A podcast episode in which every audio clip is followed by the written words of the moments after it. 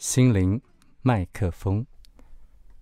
呃，几年前我在网络上看到一篇文章，是非常感动啊，是呃跟安养院有关的。但是呢，我一下找不到啊，那所以昨天我就特地啊，凭着记忆再重新写了一篇啊类似的文章，我把它取名为《安养院狂想曲》。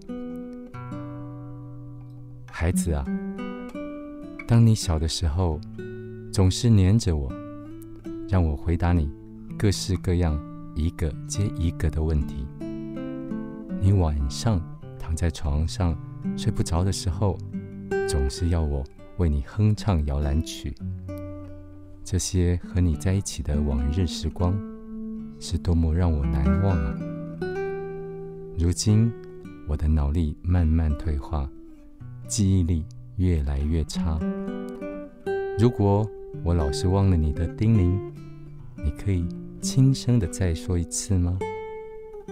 要是我老丢三落四，不见了东西，你可以耐心的和我一起找找吗？当我重复的说着过去的事，看着过去的照片，或哼唱着你小时候的儿歌，你能不能？试着让我再次沉醉在这些和你一起的美好回忆呢？当然，我更希望你像小时候一样，不厌其烦的一直问我问题。孩子啊，当你还很小的时候，我总是抱着你到处玩、到处逛，耐心的教你走路。当你跌倒的时候，马上跑过去。把你扶起来，给你秀秀。如今，我的身体越来越虚弱，腰酸背痛，走路吃力，有时候甚至走不动。和我一起走路的时候，你可以耐心的在前方等我，不要不耐烦的催促我走快一点，好吗？当然，我心里更希望你能够过来。牵着我走，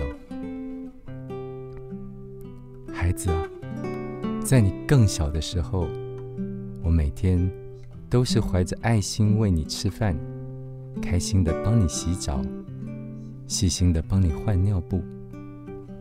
如果有一天我没有办法自己进食，如果我没办法自己洗澡，又如果我必须穿尿布，你可以找个人来帮帮我吗？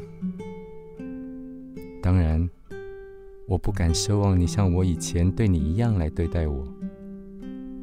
但是，请不要丢下我。我真的很希望你能够接我回家。各位朋友们，有爸爸妈妈在身边的人是最幸福的，所以，请及时行孝。